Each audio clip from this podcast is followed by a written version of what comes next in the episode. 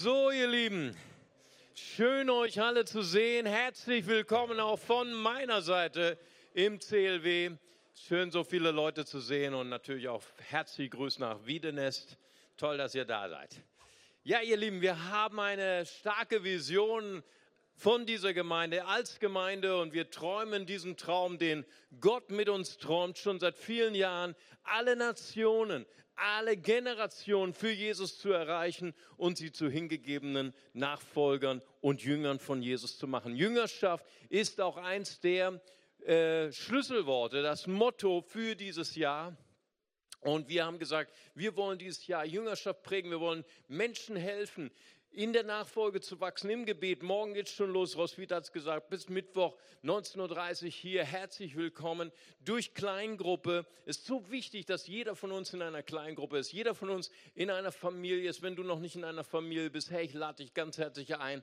Oben am Infopunkt kriegst du Informationen dazu und dass wir auch durch Mentoring einander unterstützen. Heute ist ein wichtiges Thema. Heute geht es um Seelsorge. Und ich habe dieses Thema genannt, Liebe ist, Liebe bedeutet Menschen fördern. Bei Menschen zu begleiten, Menschen nicht nur durch ihre Krisen zu begleiten, sondern Menschen zu fördern durch die verschiedenen Wachstumsstufen ihres Lebens.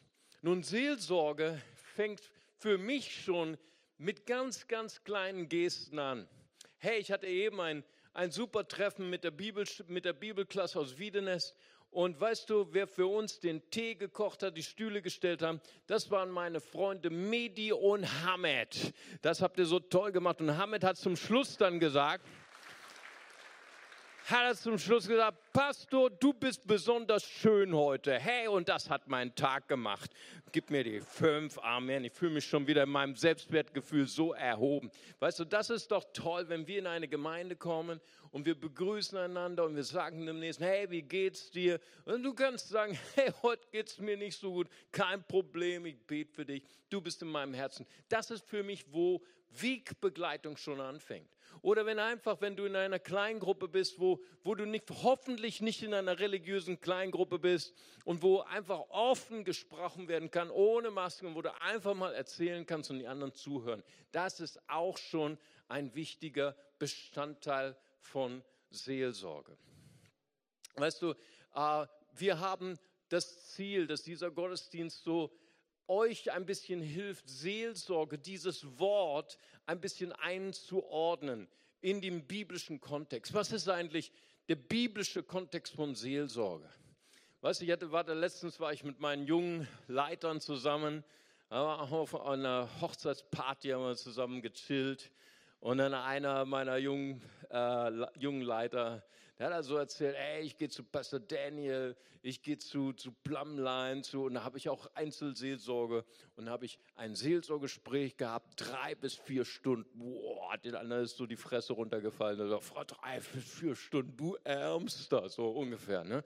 Aber einer meiner Jungen, dieser junge Leiter hat so total klasse reagiert und hat zu ihm gesagt, hey, ihr braucht mich nicht bemitleiden, das war super gut, ich habe keine Krise, ich habe kein Problem, aber einfach Beratung zu holen, Seelsorge zu holen, das hilft mich, hilft mir, mich in meinem Leben zu entwickeln. Und ich glaube, jeder, der heute mitnehmen kann, hey, Seelsorge ist nicht nur für die, die gerade eine Krise durchleben, auch, aber Seelsorge ist auch dass wir erkannt haben, jeder, der zur Seelsorge geht, mein Leben ist wertvoll für Gott und ich habe erkannt, ich investiere in mein Leben und meine Berufung, wenn ich mir Beratung hole. Preis dem Herrn. Und dieser Gottesdienst hat auch zum Ziel, dass jeder, der hier ins CLW kommt und sagt, hey, ich möchte eigentlich gern Seelsorge, aber ich weiß gar nicht, wie man das macht, dann möchte ich euch die wichtigste Person dieses Gottesdienstes heute vorstellen. Das ist der Uli. Gebt ihm mal einen Applaus. Er ist der Ansprechpartner. Zu ihm könnt ihr gehen. Er hat sich extra Zeit genommen und er hat nämlich einen Flyer mitgebracht, den will ich euch mal zeigen. Der sieht so aus. Ne? Ich halte ihn mal in der Hand. Genau, und äh, der, den hat auch noch mal hinten. Da kannst du noch mal seinen Kontakt mitnehmen, wenn er jetzt keine Zeit hat, mit dir zu sprechen. Und äh, ganz, ganz herzlichen Dank. Komm, gib ihm noch mal. Er, ich muss das noch mal richtig stellen. Er macht jetzt nicht die ganze Seelsorge in der Gemeinde, der Ärmste. Ne? Das war letzte Woche, hat der Pastor Ingolf das falsch verstanden. Nein, er wird dich vermitteln, weil wir haben so viele tolle Leute, so viele Berufungen haben wir hier in dieser Gemeinde. Leute, die studiert haben, Leute, die eine Ausbildung gehabt haben. Und wir haben hier auch noch einen anderen Flyer, der ist ein bisschen kleiner, der heißt Ermutigungsabende. Und jeder Abend hat ein ganz kostbares Thema. Und das nächste Abend ist schon am Freitag, den 29. April, zum Thema Übertragung. Und das macht unsere Bettina Giebler, ganz, ganz tolle Frau und die ganz viel mitzuteilen hat. Und auch andere Sprecher haben wir. Nimm dir die Flyer mit und investiere in dein Leben und in deine Berufung. Amen.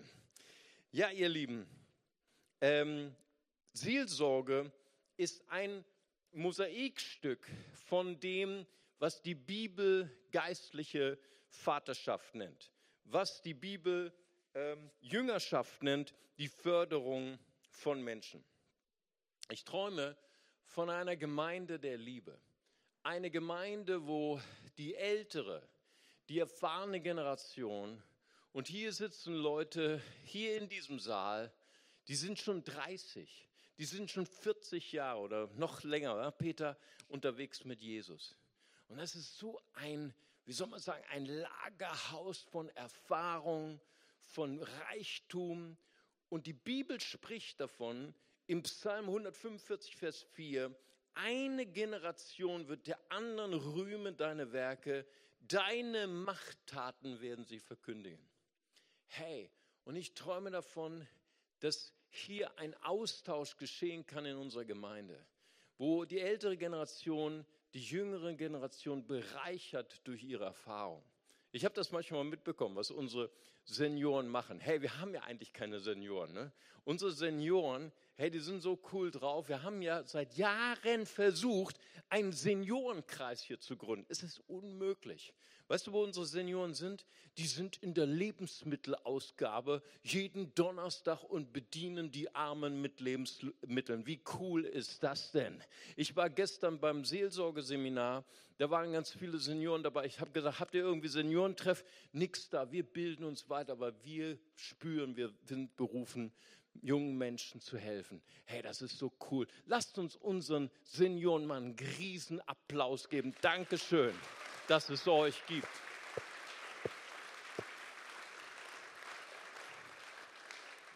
Hey, und übrigens, am 7. 8. Mai, übernächstes Wochenende, da werden wir auch so einen Senior bei uns haben. Aber wenn du dem das sagst, der, der klatscht der wahrscheinlich eine. Es ist Pastor Bill Wilson, okay? Aus New York, er hat die größte Kinderkirche in der Bronx. Ich sage dir, er ist vielleicht fast über 70, aber er ist noch jünger als ich. Hey, der, der, der rockt den, den Laden hier. Und ich möchte dich nochmal ganz, ganz herzlich einladen. Wenn du Mitarbeiter oder Leiter bist, am 7. Mai um 19 Uhr ist hier ein Abend, den du niemals vergessen wirst mit Bill Wilson. Dieser Mann hat so viel zu geben, so ein starkes geistliches Erbe. Und am 8. Mai wird er in drei Gottesdienste mit uns dabei sein. Ich habe ihm gesagt, hey Pastor, bist kein Problem, drei Gottesdienste predigen. Ich sage, ja, kein Problem, ich habe schon mal acht achtmal am Tag gepredigt. Alles klar, wunderbar. Das ist Pastor Bill Wilson. Gut, und ich möchte gerne noch einmal das, das äh, Prinzip von Seelsorge oder besser gesagt Begleitung noch mal so in diesen biblischen Kontext stellen.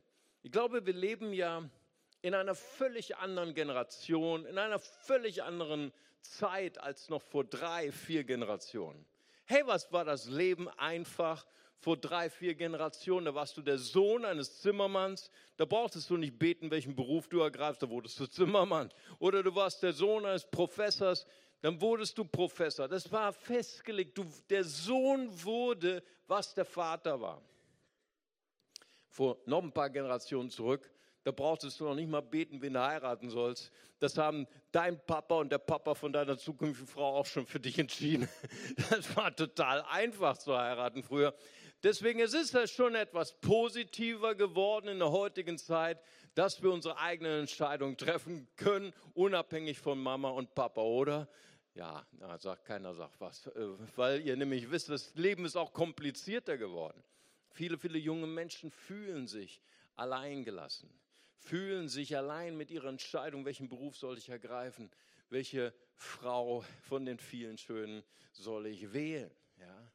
Und das ist so toll, wenn du vielleicht eingeladen wirst von jemandem hier in der Gemeinde, die schon so lange unterwegs sind mit Jesus und einfach zuhörst. Einfach zuhörst, wie sie ihr Leben gelebt haben mit Jesus, wie sie auch Krisen durchschritten hat, haben. Das nennt man Vaterschaft. Ich möchte heute mit euch in der Bibel diesen Aspekt Vaterschaft, Wegbegleitung mit euch betrachten. Vaterschaft ist ein biblisches Prinzip. Ein Josua hat einen Mose gehabt, ein Elisa hat einen Elia gehabt. Jesus hatte zwölf Jünger. Es ist ein Geheimnis Gottes.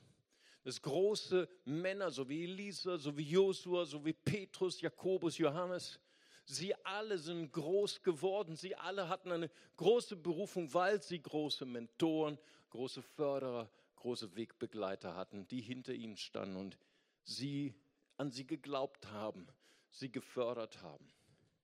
Und einer dieser Vater-Sohn-Beziehungen, wenn wir ein bisschen näher betrachten heute, ist die Vater-Sohn-Beziehung von Paulus und Timotheus. Es ist so eine Glanzbeziehung, so eine Vorzeigebeziehung, so ein wirklich, wo alles wirklich super geklappt hat. In Apostelgeschichte 16, Verse 1 bis 3 wird uns geschildert, wie Paulus seinen geistlichen Sohn, seinen Nachfolger erwählt hat. Das ist sehr enttäuschend, wenn man das liest. Sehr dürre Informationen, sehr unzufriedenstellend. Nur so ein paar Fetzen von Informationen. Ja, Timotheus war ein Nachfolger des Herrn, hatte ein gutes Zeugnis bei den Gemeinden. Finde ich langweilig. Er war der Sohn einer jüdischen gläubigen Frau und einem ungläubigen griechischen Vater. Hey, ich als Pastor, ich bin erfahren, ich habe schon Jahrzehnte, da sehe ich schon, hey, da ist was, da ist eine schwierige Familienkonstellation. Ja?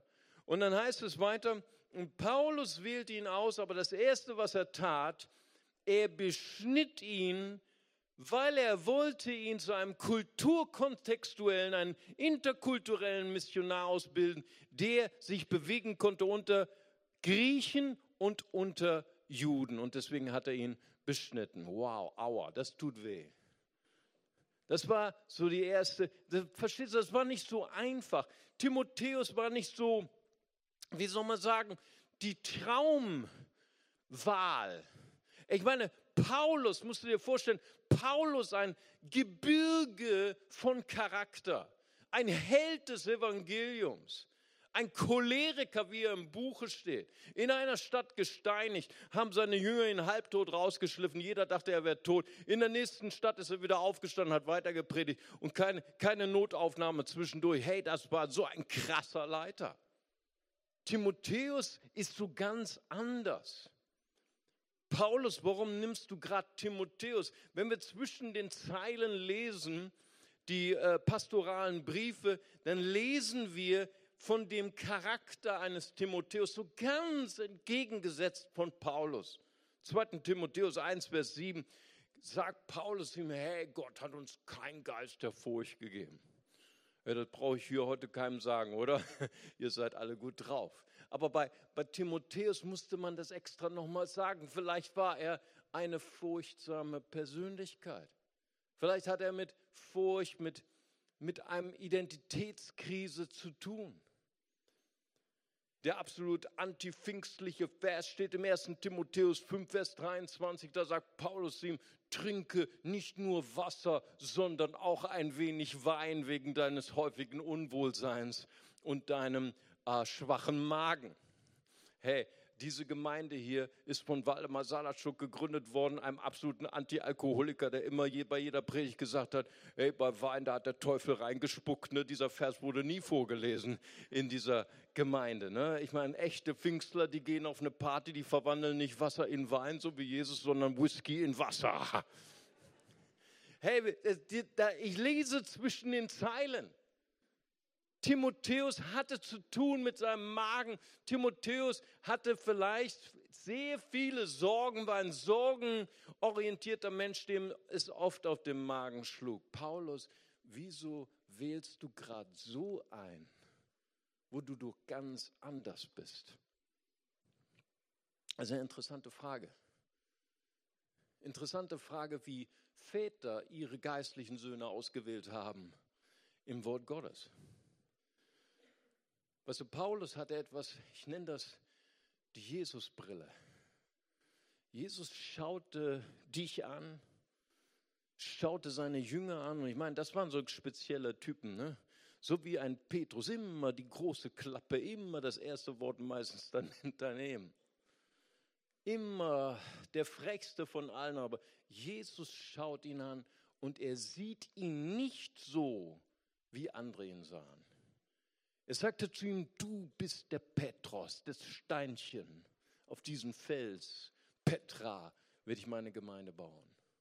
Hammer, wenn Jesus dich traf, wenn Jesus in deine Augen schaute, dann sah er nicht das, was andere Leute sahen. Er sah etwas, was verborgen war in dir. Er sah die inneren Qualitäten und er gab dir einen neuen Namen. Er sagte zu einem Andreas und seinem Bruder Thomas, er sagte, ja, so heißt nicht mit Andreas und Thomas, ihr seid Donnersöhne. Boah, Hammer. Besser als Donnerbalken. Ne? Preis dem Herrn. Gut, okay. Schau mal, wenn Jesus kam in, in das Leben von Menschen, dann veränderte er ihre Identität. Und Paulus, er hatte diese Jesusbrille. Im 2. Timotheus 1 bis 5, da sagt er etwas Interessantes zu Timotheus. Er sagt, ich erinnere mich des ungeheuchelten Glaubens in dir, der zuerst in deiner Großmutter Lois und dann in deiner Mutter Eunike war. Paulus konnte geistliches Erbe sehen in seinem geistlichen Sohn. Er konnte sehen, hey, du trägst den gleichen Glauben wie deine Großmutter und deine Mutter. Da ist ein geistliches Erbe in dir. Geistliche Väter setzen sich hin mit ihren Söhnen und studieren, was in ihnen unsichtbar ist. Das kannst du ganz einfach machen, wenn du eine geistliche Mama oder ein geistlicher Vater bist. Mit deinem Zögling weißes Papier, blankes Papier, machst du eine Spalte, schreibst du oben hin Vater, Mutter, Mutter der Mutter, Vater der Mutter, Vater des Vaters, Mutter des Vaters. Und dann kannst du einfach mal aufschreiben, die Berufe, die Fähigkeiten, die Talente, die Charaktereigenschaften von deinen Vorfahren. Und dann kannst du darüber beten und was meinst du, was für Offenbarungen dabei herauskommen, welches Erbe in dir schlummert. Geistliche Väter erforschen das, was unsichtbar in dir ist. Paulus erkannte und förderte und ermutigte die geistlichen Gaben in seinem Schützling. Da steht 2. Timotheus 1, Vers 6, um diese Ursache willen erinnere ich dich, die Gnadengabe, das Charisma Gottes anzufachen, die in dir durch das Auflegen meiner Hände ist. Das ist nicht stark. Paulus erklärt hier, wie geistliche Gaben erkannt und aktiviert werden. Nicht irgendwie abstrakt, nicht irgendwie fern in einer Konferenz, da habe ich mal was gehört, sondern da ist Nähe. Da ist ein geistlicher Vater, der sogar seinen Sohn berührt durch Handauflegung und dann werden Gaben freigesetzt.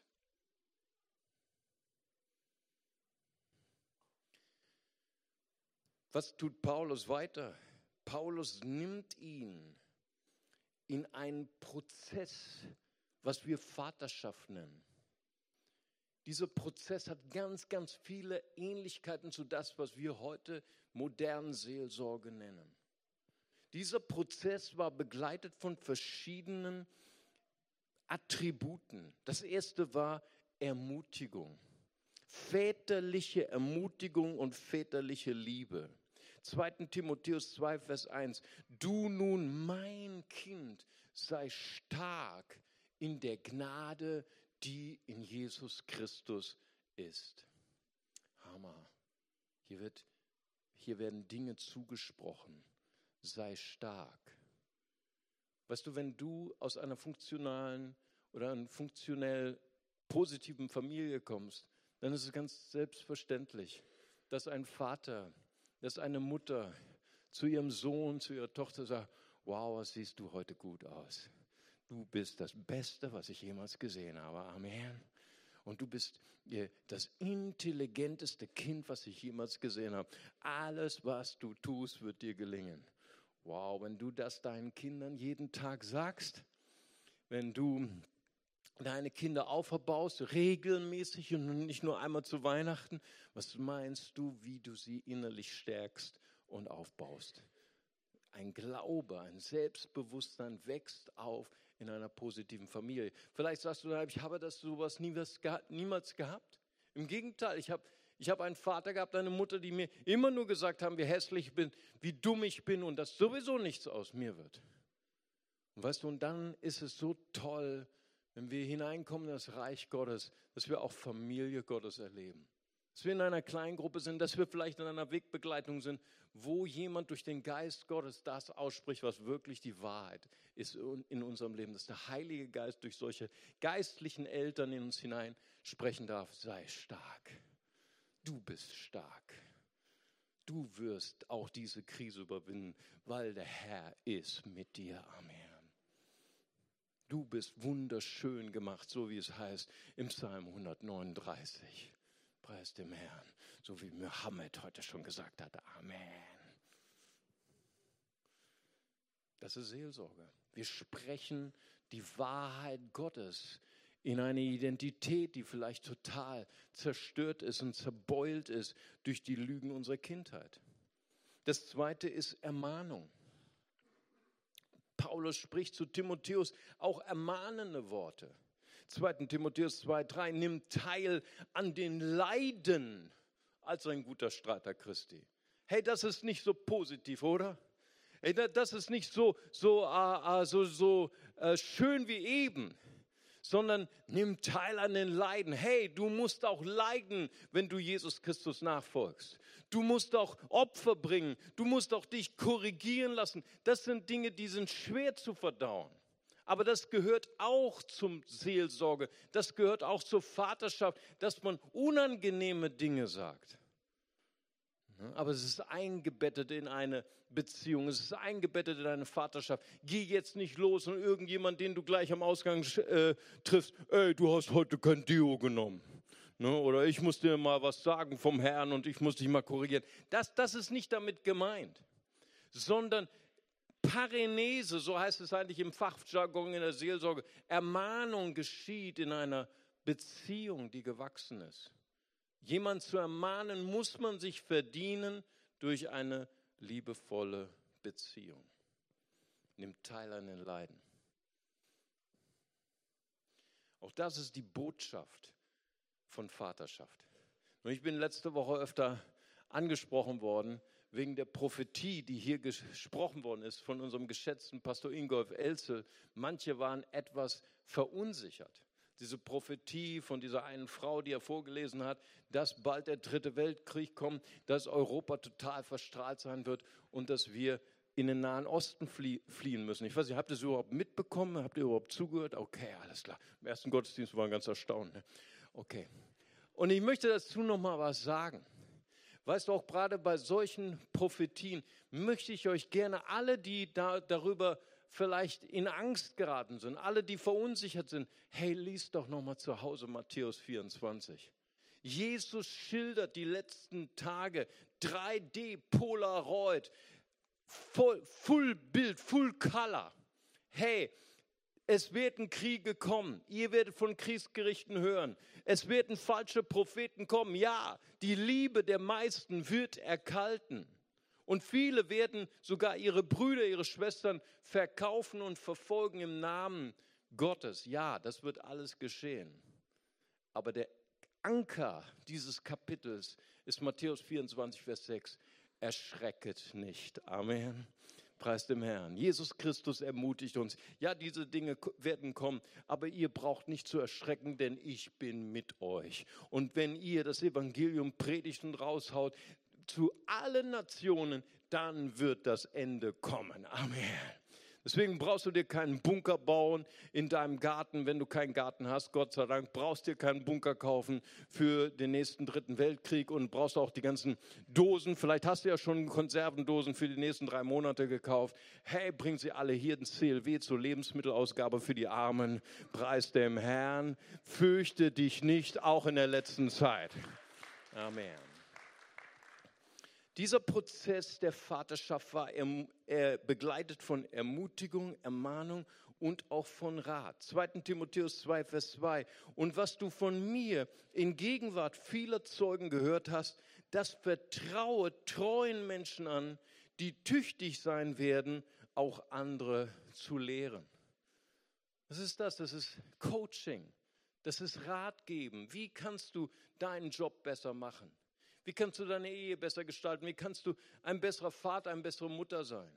Das sind Dinge, die auch weitergegeben werden in einem Vaterschaftsverhältnis. Rat, guten Rat weiterzugeben. Und dieser Prozess verwandelte die Beziehung zwischen den beiden und auch die geistliche und berufliche Entwicklung. Ja? Und darf ich meine beiden Freunde nochmal nach vorne rufen? Hey, komm, gebt ihm mal einen Applaus. Georg und Dennis, kommt nach vorne.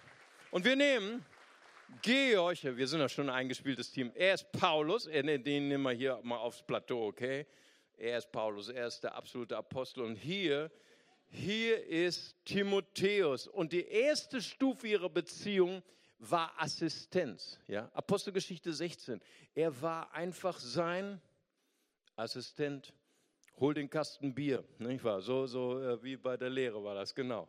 Das war, das, das war die erste Position, die sie hatten.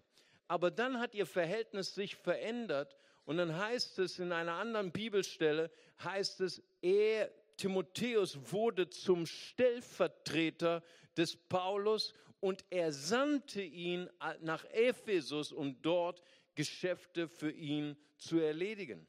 Und die dritte Stufe ist Partnerschaft. Genau, ihr wisst schon, wie es geht vom ersten Gottesdienst. Da heißt es nämlich im ähm, 2. Thessalonicher, nee, Entschuldigung, 1. Thessalonicher, Kapitel 1, Vers 1, dann grüßt Paulus die Gemeinde in Thessaloniki. Hier grüßen euch Paulus, Silvanus und Timotheus und Vers 7, wir als Apostel hätten groß rauskommen können. Ne? Das heißt, hier ist ein Endstadium entstanden, Paulus hat Timotheus gefördert vom Assistenten zum Stellvertreten, zum jemand, der neben ihm stand als vollwertiger Apostel. Für manche Leiter nicht leicht, von links überholt zu werden. Aber ein echter Leiter ist stolz darauf, dass sein Zögling die Aufgaben, die er ihm gezeigt hat, besser lösen kann als er selbst. Amen. Gib den beiden noch einen Applaus.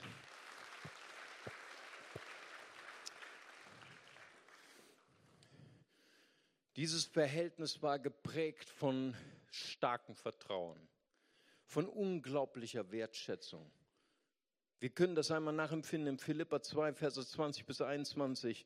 Da sagt Paulus, denn ich habe keinen ihm Gleichgesinnten, der aufrichtig für das Eure besorgt sein wird. Denn alle suchen nur das Ihre, nicht das, was Jesu Christi ist. Wow, was für eine wertvolle, was für eine wertschätzende Beziehung das ist. Eine Kultur der Ehre. Aber wenn wir dieses Verhältnis sehen zwischen Paulus und Timotheus, dann ist das sicher das Glanzvorzeigestück. Und damit könnte man jetzt eine Predigt ab, ab äh, äh beenden und abbrechen. Aber ich möchte trotzdem noch in das Versagen hineingehen. Weißt du, die Bibel ist ja nicht nur ein, ein Buch, wo uns dauernd vorgespiegelt wird, wie das Leben zu sein hat. Die Bibel beschreibt auch die Lebensbrüche, die wir erleben. Das Versagen, die Fehler. Ne, und es beschreibt, wie, wir, wie Menschen, wie auch große Leiter hineingekommen sind in ihre Brüche ihres Lebens, in ihr Versagen, in ihre Fehler, wie sie vielleicht wieder rauskommen oder vielleicht nicht rauskommen. Die Bibel ist sehr realistisch. Die Bibel zeigt uns und hält uns den Spiegel vor Augen und wir müssen nur die Bibel im Ganzen lesen.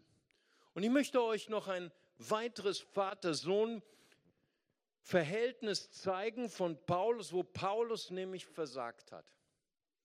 Es war mit Johannes Markus. Wer war Johannes Markus? Markus wird uns an verschiedenen Stellen des Neuen Testamentes vorgestellt. Er war der Sohn einer wohlhabenden Frau, Maria. In ihrer Gemeinde fanden die aller, allerersten Gottesdienste in Jerusalem statt. Apostelgeschichte 12, Vers 12. Petrus ging dort ein und aus. außer dem einen Mal, wo er gefangen genommen wurde und vom Engel befreit wurde, da hat er dann mehrmals geklopft, weil ihm die Dienerin nicht aufmachte. Ihr kennt die Geschichte. Genau das war das Haus, wo die allererste Gemeinde war. Petrus ein und aus ging. Markus war noch ein, ein kleiner Teenager, ein kleiner Bub. Und es scheint so, dass er durch Petrus zum Glauben gekommen ist. Der erste geistliche Vater, der erste Mentor in seinem Leben. 1. Petrus 5, Vers 13 nennt Petrus ihn seinen Sohn. Und dann wächst Johannes Markus heran und er bekommt einen zweiten geistlichen Vater. Es ist hochinteressant, das zu lesen zu sehen, auch wie Gott wirkt durch verschiedene geistliche Mentoren, durch verschiedene geistliche Väter. Manchmal braucht es mehrere Förderer in unserem Leben, damit wir die Berufung und das Ziel unserer Lebensreise erreichen können. Da kommt nämlich ein anderer Mann in sein Leben, ist sein Vetter. Barnabas, Kolosser 4, Vers 10. Barnabas nimmt ihn mit, Apostelgeschichte 12, Vers 25, als seinen Begleiter. So wie wir das eben gesehen haben, als eben Georg hier oben äh, stand und, und äh, Dennis unten stand, als sein, man, man nennt das in der modernen Wirtschaft, als sein Shadow. Shadowing. Das heißt, ein äh, Unternehmer, ein Manager nimmt einen Auszubildenden und sagt, hey, du brauchst mir nur, nur mich begleiten auf meinen Flügen. Nur du musst zweite Klasse sitzen, ne? ich sitze äh, Business, ne? alles klar. Und dann machst du genau das, schaust da einfach nur zu, was ich mache. So begann Johannes Markus als Shadow von Barnabas. Und dann war die zweite Stufe, Apostelgeschichte 13,5. Und als Paulus und Barnabas in Salamis waren, verkündigten sie das Wort Gottes in den Synagogen der Juden. Sie hatten aber auch Johannes zum Diener. Nach Shadowing kommt Dienen. Johannes Markus war der Diener. So funktioniert geistliche Vaterschaft und Sohnschaft. Und dann kommt der Bruch. Dann kommt das Unperfekte. Johannes Markus versagt nämlich auf dem Missionsfeld.